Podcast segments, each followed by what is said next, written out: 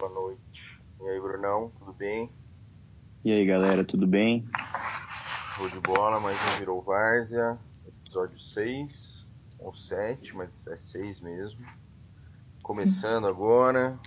Hoje eu e o Brunão estamos aqui comparecendo para vocês mais uma vez para falar um pouquinho do, da semana do futebol.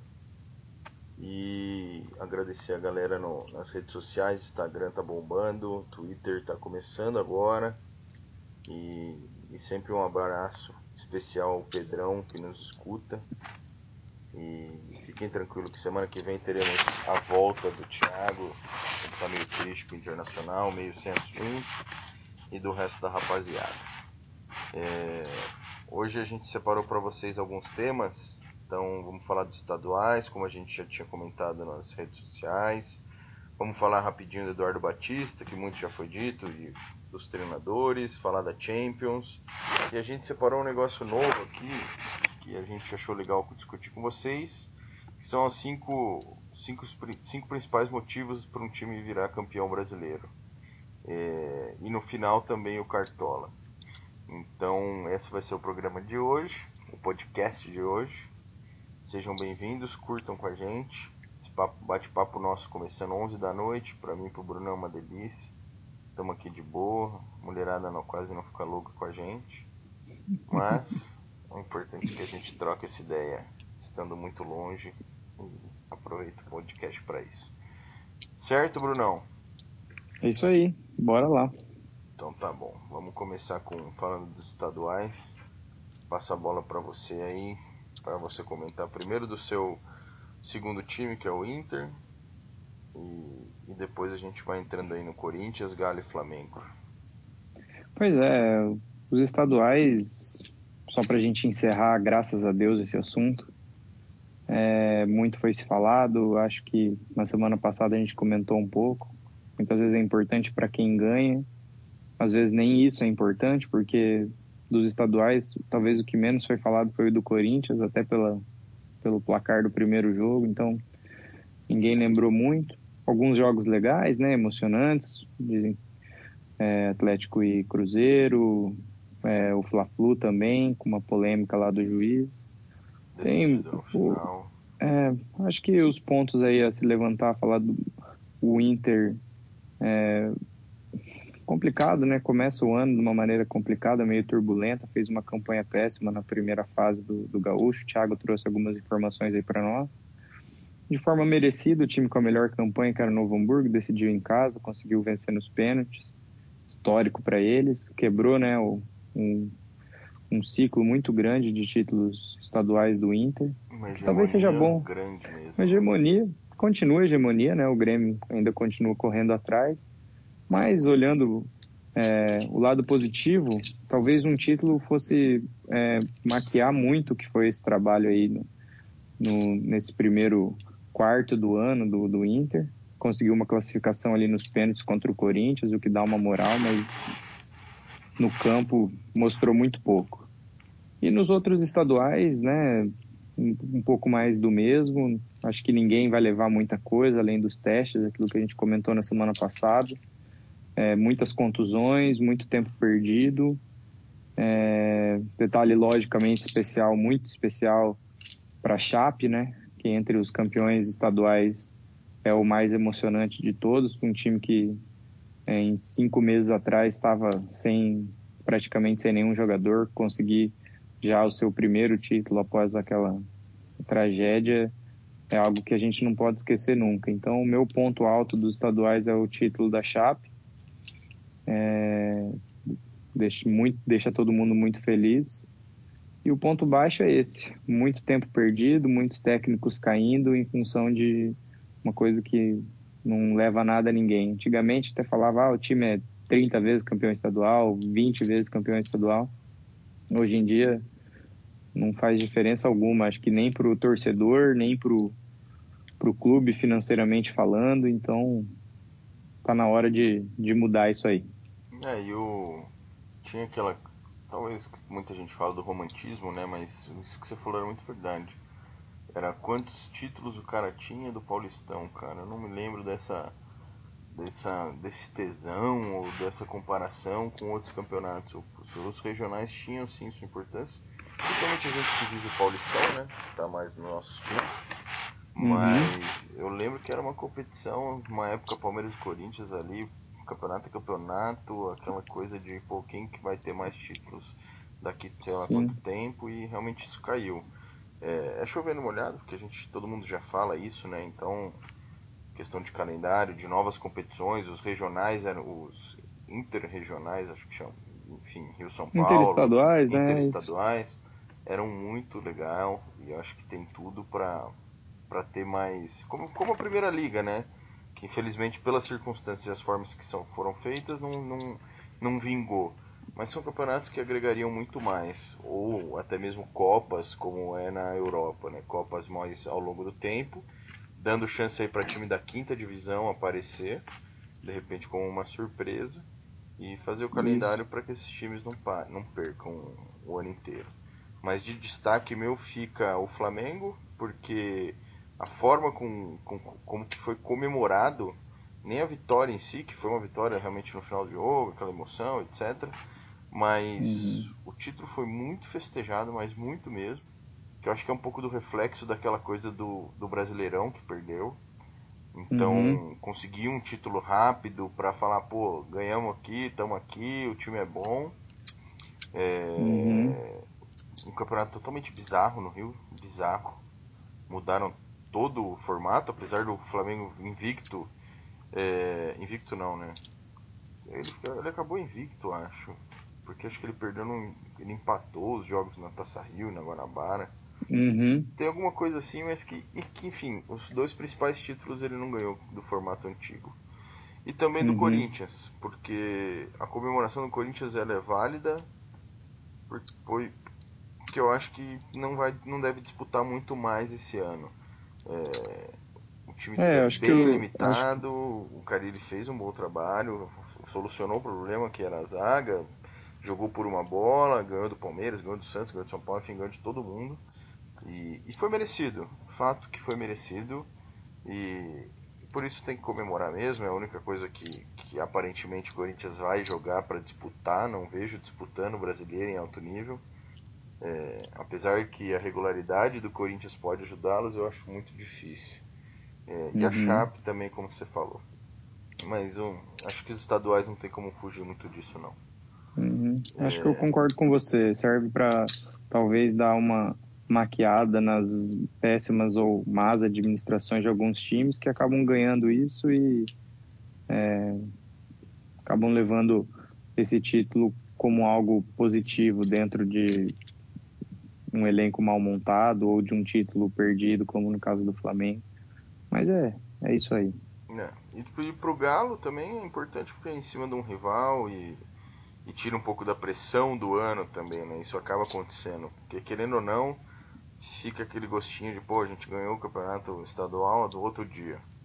Não que isso uhum. vá mudar em termos de competição, mas muda para diretoria. É, a gente sabe que nessa, nesses estaduais o, o, o, mineiro e o gaúcho acho que são os mais próximos nisso a, a rivalidade ela é muito grande. Uhum. e ela é acentuada por ter ele, ele é canalizado em dois times né?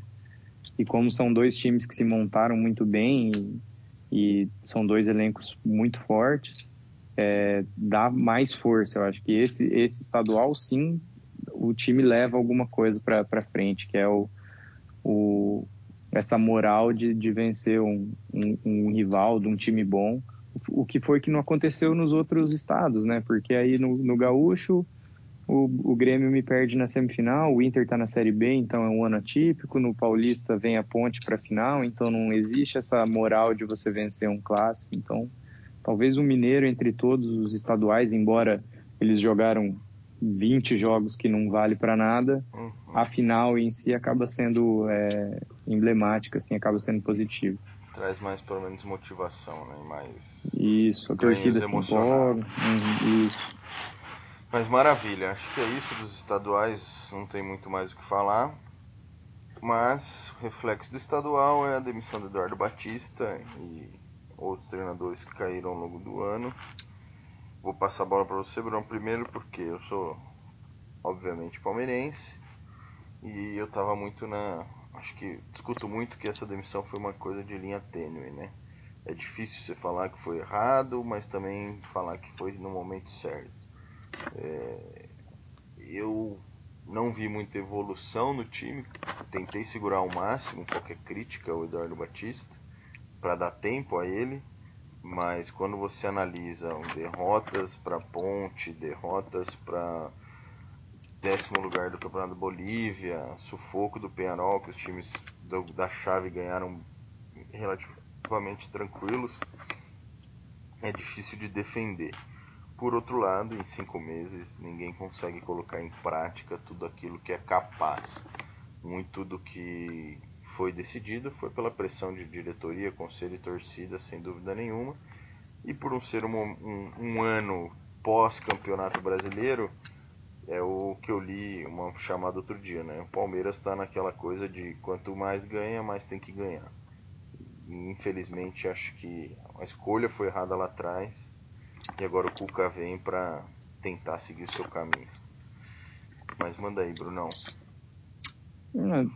Na verdade, a gente falou bastante sobre isso na semana passada. Acho que a gente acabou queimando a língua, né? A gente pois pediu é. para deixar os caras trabalharem. Né? Dois dias depois veio a notícia da demissão. Depois, depois de um, um jogo muito esquisito lá na, na no jogo. É, tipo, Palmeiras, Palmeiras jogou mal, jogou meio sem vontade, mas é um jogo na altitude também, difícil de, de você fazer alguma definição. Mas dentro disso, eu, eu entendo, a gente conversou com vários palmeirenses aí durante a semana e acho que a maioria ficou feliz com a demissão, porque nunca foi um técnico que empolgou. E acho que, diferentemente um pouco do Carilli e do, do Rogério, o Rogério tem esse fanatismo à parte do São Paulino, mas o Carilli são pessoas que você, assim, que tem um pouco mais de carisma no sentido de que o Eduardo não conseguiu fazer com que a torcida do Palmeiras gostasse dele como não como treinador, mas como pessoa assim, uma pessoa meio seca. Talvez isso tenha deixado todo mundo é, tranquilo com essa demissão. É, o time não realmente jogou muito pouco. Acho que a expectativa em cima do Palmeiras é uma expectativa muito alta, na minha opinião, até mais alta do que deveria. Uhum. Mas a minha grande crítica é, é a forma como foi feita. Eu acho que o Alexandre Matos, ou seja lá quem for, deveria ter vindo a público e falado: nós erramos na avaliação na hora de contratar. A gente mudou muito o perfil de um técnico para outro e por isso a gente resolveu mudar agora, antes tarde do que nunca. Não simplesmente, ah, não teve o resultado pelo investimento que foi feito e tudo mais, e parece que a culpa é só do técnico. Não, a culpa não é do técnico. Não, não existe em nenhuma empresa ou em nenhuma coisa você contrata uma pessoa para dirigir, para ser um presidente ou, enfim, um diretor e você dispensar em quatro meses porque não veio o resultado. Não é só isso, não pode ser só isso. Precisa de tempo. Enfim, minha crítica é mais nessa, nessa forma. Sim. Os caras se blindam e jogam toda a responsabilidade em cima do treinador. De certa é. forma, contratando o Cuca, é, acabam se blindando para não haver críticas caso o time seja eliminado, seja é, nas oitavas ou na semi, enfim. Acaba falando, ah, nós fizemos nossa parte e não deu. Não é bem assim. Se fosse para ser um negócio sério, deveriam ter pensado num técnico mais parecido com o Cuca no começo do ano, ou terem seguido, mesmo no erro, mas apostando na, na decisão deles. De certa forma, acho que é uma decisão bem inconveniente, isso que eu acabo não aceitando. Sobre o fato de ter 70% de aproveitamento e tudo mais, é, é questionável. Jogou muito jogo contra time muito pior, que é no caso do Paulista. Jogou muitos poucos jogos bem, né? Jogou contra o São Paulo, um jogo muito bem, jogou um, um tempo de um jogo ali, outro tempo de outro jogo aqui, mas é, realmente não convenceu. emblemáticas, né? Mas não que, aquele futebol que você fala que uhum. jogou muito bem.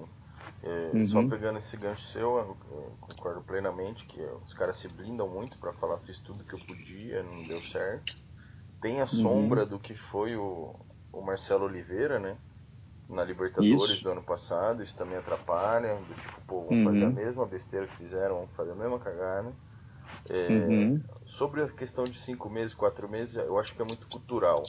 Então, no Brasil, até em empresas acontece isso. Você contrata o cara, o cara é o tal do perfil, né? Não tem o perfil da empresa, acharam uhum. que tinha, quatro meses.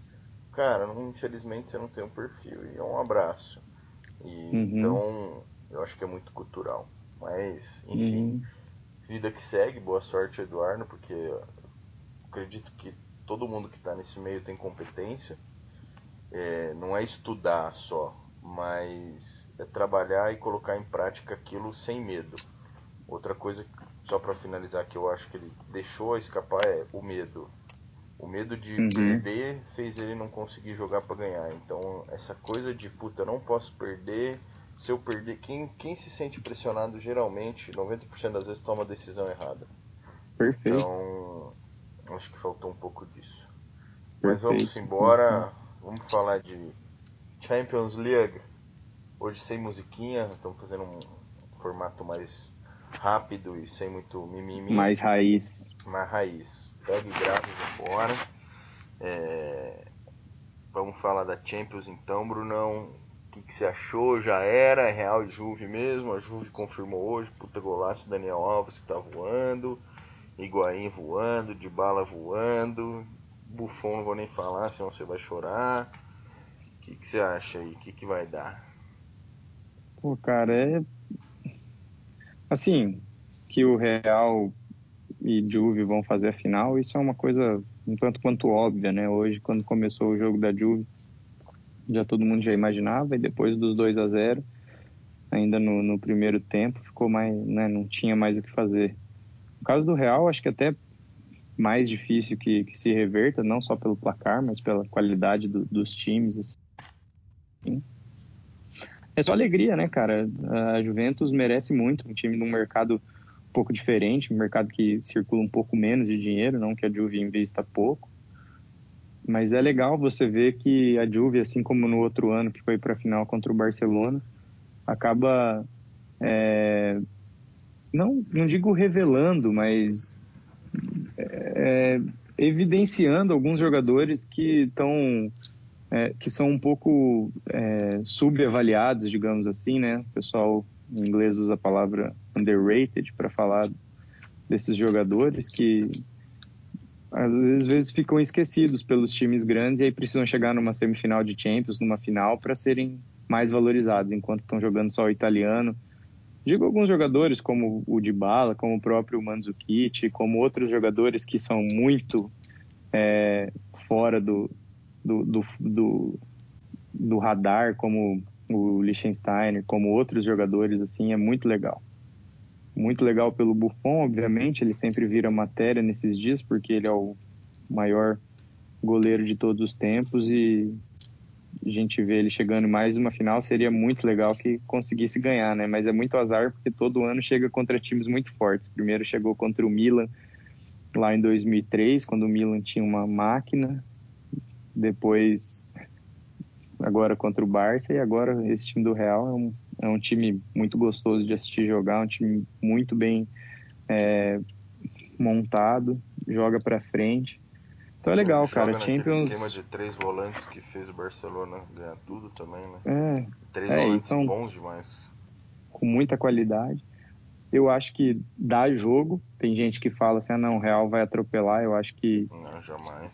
É, é, é, um estilo até um pouco diferente do, do, do Barcelona, que o Barcelona tinha um ataque muito forte contra a Juventus, não que o Real Madrid não tenha, mas é uma maneira diferente de jogar, uma maneira mais cadenciada.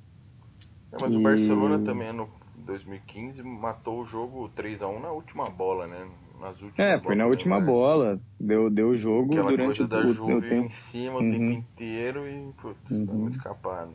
E o, e o time da Juve naquela ocasião, com, com Pogba, Pirlo, é, Marquisio, era um time um pouco mais lento, com uma pegada um pouco diferente do que esse de agora, que tem é, alguns jogadores menos badalados, né? Não são nenhum Pirlo nem nenhum Pogba que naquela, naquele momento pareciam, mas são jogadores de muita de mais pegada, né? Se pegar o Kedira, o Pjanic, são jogadores de um outro perfil, mais velocidade, então talvez dê jogo contra o meio do Real, que é um meio muito forte, como a gente está falando. Então, agora é aguardar, aguardar para chegar logo o, o dia da final para a gente poder desfrutar. A gente reclama tanto de tanto jogo ruim, né? Que a gente fica meio ano vendo jogo ruim. A Champions é sempre um, não só a Champions, né? A maioria dos campeonatos agora se encerrando, o campeonato inglês, muito jogo bom para poder assistir.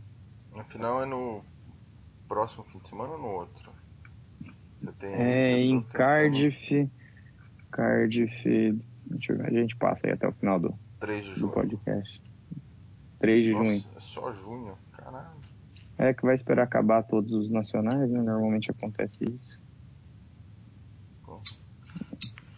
Mas eu concordo com você em relação a dar jogo. Principalmente porque é um jogo só. Uhum, então, é, isso é. Para um time como a Juventus, acho que um jogo só é muito bom. E porque é aquela coisa, uma defesa muito sólida, é um gol de escanteio, cara, um abraço. O Juventus uhum. não toma gol. Então, uhum. e pro Real, apesar de ser um time muito maduro, eu sempre ainda sinto no Real aquela coisa do, do choque. Aquela coisa do. O Real é um time elitista, né? Então, um exemplo talvez caiba. Uhum. Aquela coisa, cara elitista que, puta, toma uma invertida, desmonta o cara psicologicamente. Eu tava até, eu tava até vendo, né? A gente tá, vai falar depois um pouquinho sobre os pontos corridos. O, o Real perdeu três jogos esse ano até agora no, no, no espanhol. Então vai muito de encontro com isso que você está falando. O time não está acostumado a estar tá atrás do, do, do placar, ou, né? É, é, qualquer resultado adverso, o time acaba, pode sentir mesmo. Concordo com você também. E porque talvez falte aí, eu sempre gostei desse tipo de jogador, que é um pouco do Felipe Melo, tirando a parte folclore dele. É, mas um cara em campo que, putz, não, vai perder, ele vai puxar a galera, fala, cara, vambora, dá tapa na cara, fala, cara, esse jogo temos que virar, vambora, que não tem jeito. Ou um, geralmente um goleiro faz isso, um, um defensor, o um treinador. Eu acho que o Real não tem esse cara, sabe? Esse cara que Pô, não que decida porque o Cristiano Ronaldo decide, mas de chamar a galera. Sérgio Ramos, de pôr a bola exemplo, embaixo do braço e acalmar todo mundo, né? O Sérgio Ramos é um cara que teria que fazer isso, mas geralmente quando toma um gol, você olha ele meio abalado, assim. Ou porque ele cagou no gol, ou porque ele dá um. Puta, fodeu. Mas, enfim, eu acho que tem tudo pra ser um baita jogo e com certeza a gente vai falar mais sobre isso. Vamos. Vamos entrar agora então no, na parte do, do Brasileirão. E pra gente não ficar naquela, né, Brunão, de putz, quem que é o time favorito? Quem que são os caras que vão né, mais longe, talvez sem nenhum fundamento. É, a gente pegou uma matéria que o Tirone fez bem legal no, na ESPN de eles elencaram os cinco principais motivos para um time virar campeão da Libertadores. Eles colocaram alguns ali que eu não concordo, colocaram elenco, é, força de jogar em casa, que talvez seja ok, realmente faz diferença, e outros pontos que eu não, não concordo muito. Mas enfim, a gente fez o nosso. E a gente vai conversar um pouquinho aqui sobre o que seriam eles, né? Então, vamos falar um por um, ou você prefere falar todos e depois a gente voltar, Brunão? Não, você que manda. Acho que, na verdade, talvez é, falar um por um. Depois uma coisa acaba emendando na outra, né? Difícil falar de uma coisa, às vezes, sem tá bom. a outra tá ligada. Falo, vou falar então dos, dos cinco que a gente listou e depois a gente entra e vai, vai pegando o gancho, certo? Certo. Então, cinco motivos que a gente vê para um time se tornar campeão brasileiro, né? O primeiro deles é o elenco, depois regularidade, força do, de ser o mandante, né? Força em casa, foco na competição, e aí a gente vai entrar um pouco mais em detalhes sobre isso, não é só o foco de não estar tá disputando outras competições, mas o foco no jogo, e uma característica única, que a gente também vai falar sobre isso. Mas antes de mais nada, Brunão, é, conta pra gente aí, antes de mais nada, tá entrando aqui, na parte de elenco, o que, que você acha que é uma coisa ideal? Pelo menos citar aí alguém que você vê que que você acredita que tem um elenco mais forte ou pelo menos mais é, talvez nivelado. É, eu acho que nivelado seja a palavra é, certa. Nivelado por cima, obviamente, né? Tem uhum. times lá que são rebaixados, são nivelados. Mas um time que consiga ter é, reservas a alturas em todas as posições. Como é um campeonato muito longo, todo mundo fala isso, né, cara? Isso é chovendo molhado, como você falou antes, mas a gente está elencando e, e o elenco, talvez não necessariamente nas 11 posições, às vezes você não precisa ter um goleiro reserva muito bom. Claro que o Palmeiras foi uma coisa fora da curva do, no ano passado, em função do, da contusão, ruim, da né? contusão do prazo. É, ano retrasado para ruim, porque não tinha nenhum. É, mas na, nas posições principais, né? Quando você não tem um atacante para substituir o seu atacante titular, ou não tem um zagueiro para substituir seu zagueiro titular, ou o camisa é, ali, o seu o armador essas posições você precisa não pode baixar muito o nível quando um jogador vai para a seleção. Foi, por exemplo, o que aconteceu no caso do São Paulo, com o Cueva machucado, o nível caiu demais. Não pode acontecer como aconteceu é, quando um zagueiro se contunde ou quando um zagueiro é expulso e você precisa jogar. Eu lembro ano passado o Atlético Mineiro é, perdia os zagueiros, entrava os meninos da base e, meu Deus, era um, era um desespero. Então, é, acho que é um pouco disso. Todo mundo fala, ah, tem que ter reserva para todas as posições. Pô, se tiver, ótimo, mas não acho que isso seja o ideal, o, o necessário, vamos dizer assim. O ideal é.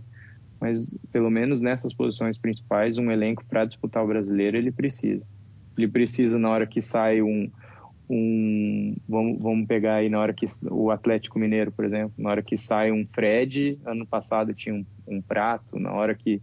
Ou tem um Robinho, tem ali, então mais ou menos por, por aí é o que eu acho. E você, o que, que você acha?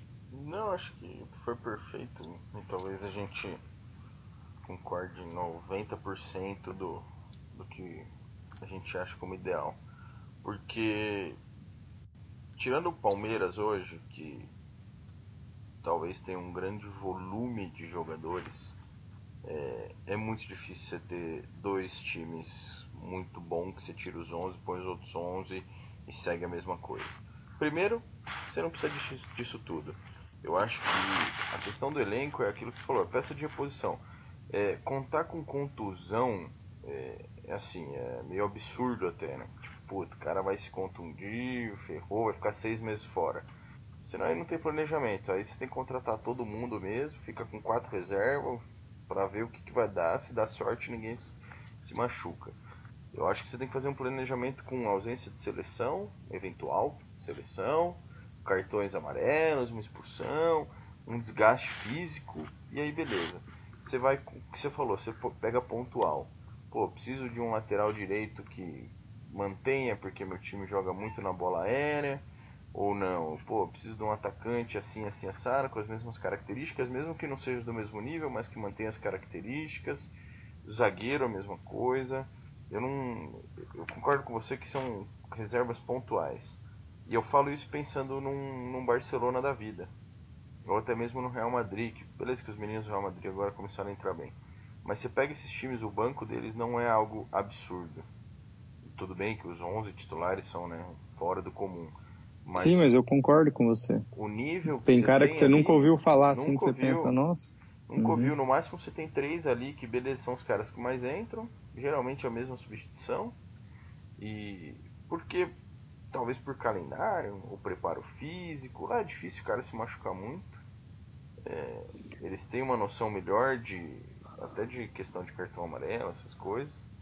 Mas eu acho que é por aí. Não precisa ter dois times, você tem que ter alguns caras pontuais.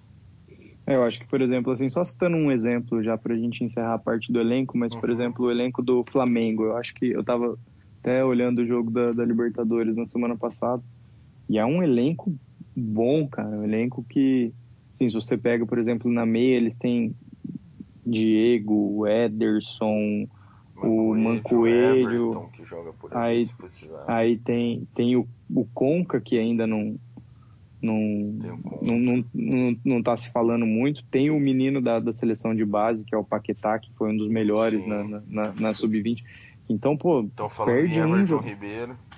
Nossa, é. Então, No, então, tipo, é um tipo de time que se perde um desses jogadores, como perdeu, no caso, o Diego agora por um tempo, time consegue ainda manter um, um padrão. Acho que o elenco é isso. Ele não precisa ter ah, cinco zagueiros top, não precisa ter um, um goleiro reserva para Muralha que seja também nível de seleção, mas nessas posições que normalmente os caras estão machucados, tomam cartão, tudo mais, acho que é, é bacana. Maravilha. Bom, segundo ponto é a regularidade, que aí acho que é rapidinho que a gente mata esse ponto, né? Que rapidinho mais ou menos, que a gente vai entrar um pouquinho nos detalhes dos outros campeonatos. Que acho que a regularidade é aquilo, né? Você tem que são a média de 3 pontos a cada X jogos. Tem um cálculo ideal que fizeram. O Palmeiras fez com o Cuca no passado, que é ganhar dois e buscar um em fora, algo nesse nível e que nos leva a uma conclusão, olhando os últimos campeões, que as, parece óbvio isso, né, mas não é tão óbvio. Mas com poucas derrotas, você tem mais chance de ser campeão, porque obviamente você faz mais pontos, mas acho que a questão da regularidade de sempre estar tá pontuando, né? Então, você sempre é, o que eu... ali o eu até anotei regularidade também, foi um ponto que a gente levantou, porque aconteceu muito, se a gente pegar, isso acontece em todos os anos, em todos os campeonatos.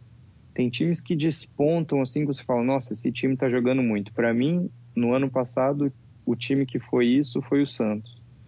É, um jogo joga muito. Talvez o, o, o auge do Santos no brasileiro ano passado foi muito melhor do que o auge do Palmeiras. Mostrou um futebol encantador em alguns jogos, uhum. mas em, outro, em outros jogos jogava muito mal, muito mal mesmo. Então é muito melhor você ter um time que jogue num, num padrão regular, que não vai encantar muitas vezes, que não vai é, comer a bola 100% dos jogos, mas é um time que vai estar, tá, como você falou, pontuando sempre, sem baixar muito o nível, sem é, altos e baixos de jogadores e aí volta. Por isso que eu falo uma coisa junto com a outra isso está muito envolvido com o elenco não só a profundidade do elenco mas a maturidade do elenco também nesse sentido jogadores experientes que trazem essa é, é essa experiência no sentido de vamos jogar sempre da mesma forma manter os jovens com, com a cabeça no lugar que leva a gente a regularidade leva a gente para o terceiro ponto, né? Já entrando ali, que é a questão do foco, né? Sim. Que está um pouco relacionado com a regularidade, mas não só isso, porque voltando no gancho do, do Santos, não quer dizer que o Santos não tivesse foco, não tinha regularidade, mas o foco é você entrar todos os jogos contra clássicos ou contra times menores com a mesma vontade, com a mesma pegada. E isso faz muita diferença também. A gente pode pegar os times aí, nossa, time vai meu time vai muito bem contra os rivais, mas é, perde sempre do, dos, do Wood, dos né? times pequenos. Ou, ou outros times, pô, ganhou de todos os times lá embaixo, mas na hora que chega no confronto direto, não, não, não consegue. Isso também está muito relacionado. Entrar da mesma maneira em todos os, os jogos, com, com a mesma dedicação, se preparar igual. Eu lembro que o Murici, o Murici, talvez a grande virtude dele nos três anos do São Paulo, foi o foco, né? Principalmente para você ganhar três anos seguidos. E ele falou muito, ele falava, né, que é trabalho e tudo mais, é se preparar para o jogo contra o Atlético Goianiense da mesma maneira que você se prepara para um jogo contra o Palmeiras. Você tem que entrar 100%, correr, jogador tem que estar concentrado. É, acho que isso é um, é um pouco disso. Talvez, analisando assim, a gente não colocou né, em ordem de importância, eu vejo o foco como uma das coisas fundamentais. Porque você pega na Europa, é, dificilmente esses times grandes perdem para time pequeno dificilmente uhum. os campeões, né? E uhum. eu acho fundamental o cara ter esse espírito de, pô, vou jogar com, com sei lá, um Santa Cruz fora de casa. É jogo que você, dependendo, independente, respeitando o Santa Cruz, mas que geralmente não tem um elenco à altura, você tem que jogar para ganhar todos esses jogos. Porque Sim. você pode perder, você vai eventualmente perder contra o Inter fora de casa, contra o São Paulo, num clássico, contra um time que pode ter as mesmas condições vo que você tem, né? Então, é, essa falta de foco acaba. E que foi o que o Cuca falou na apresentação hoje dele. Porque perguntaram para ele qual Palmeiras seria, né? O do primeiro semestre ou do segundo? Do primeiro turno brasileiro ou do segundo? Falou, olha, isso tudo vai depender. Eu joguei o primeiro turno como eu podia jogar então ele jogou com foco, jogando para frente. No segundo turno ele viu que não tinha mais como manter aquela pegada. O que, que ele fez? Manteve o foco. Falou, galera, a gente precisa ganhar, não importa de quanto, não importa se é jogando bonito, se é jogando feio, a gente precisa somar ponto. Segundo turno, segundo turno o Palmeiras não perdeu um jogo. Então é. Perdeu um jogo, acho só. Agora até me fugiu. Ou é um ou é nenhum. Mas. É o que definiu o campeonato do Palmeiras no final, né? E só uhum. entrando um pouquinho nesse tema foco e também regularidade, você pega o São Paulo de 2006, é, ele teve quatro derrotas e 12 empates, né? A questão da regularidade uhum. de sempre estar tá pontuando. Ele teve mais empates que todos, quase todos do campeonato. Até o sétimo lugar ele teve mais empates que todos. Uhum. Mas aí você puxa por derrota, perdeu muito pouco, né? Perdeu Todo muito jogo. pouco. Você pega o uhum. Palmeiras, campeão ano passado, ele teve mais empates que o Santos, que foi vice, mais em, menos que o Flamengo e Galo, igual o Botafogo, mais que o Atlético Paranaense, mas teve muito menos derrota que o Santos, por exemplo, teve metade das derrotas que o Santos teve. Uhum. Se a gente entrar uhum. aqui no Cruzeiro, segue a mesma linha, enfim, tem uma constância em termos de regularidade que foi, como você disse, totalmente o foco. Né? Você foca uhum. para somar pontos, você foca, ó, gente não pode perder do time pequeno de jeito nenhum. Time pequeno temos que ganhar. E jogo fora grande, gente, o empate tá ótimo, vamos lá, vamos, vamos pontuar. Não pode perder nunca essa regularidade, né? Que leva também pra gente ao quarto, quarta, o quarto tema, né? Não, talvez na quarta ordem, mas o, a parte do força em casa. Então, esses times campeões também, né? Você pegar o São Paulo de 2016, 2006 teve 14 vitórias em casa. O Cruzeiro de 2015, de 2014 teve 15 vitórias em casa.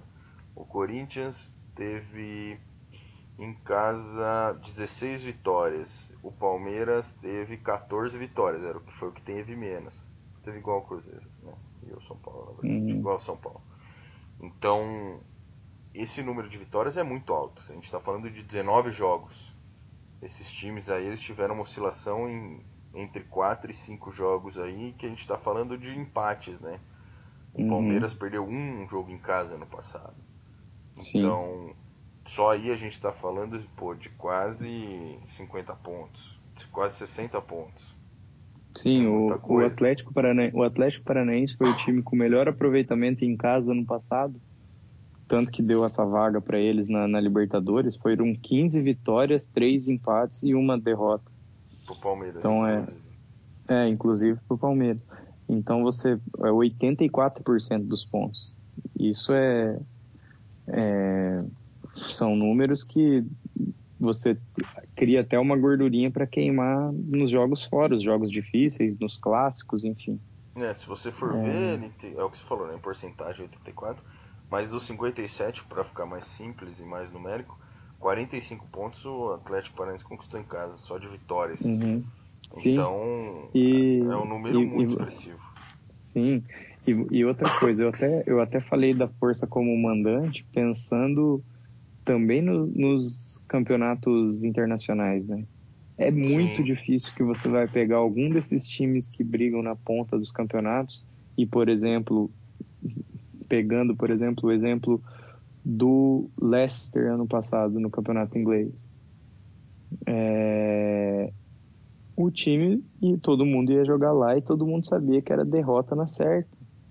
É... Então, era um time que talvez não tivesse o elenco comparando, mas manteve uma regularidade no campeonato e a força como mandante foi um, ponto muito é, forte de um time que não estava nem na lista do tava, tava, não estava nem perto da lista dos favoritos no começo do campeonato.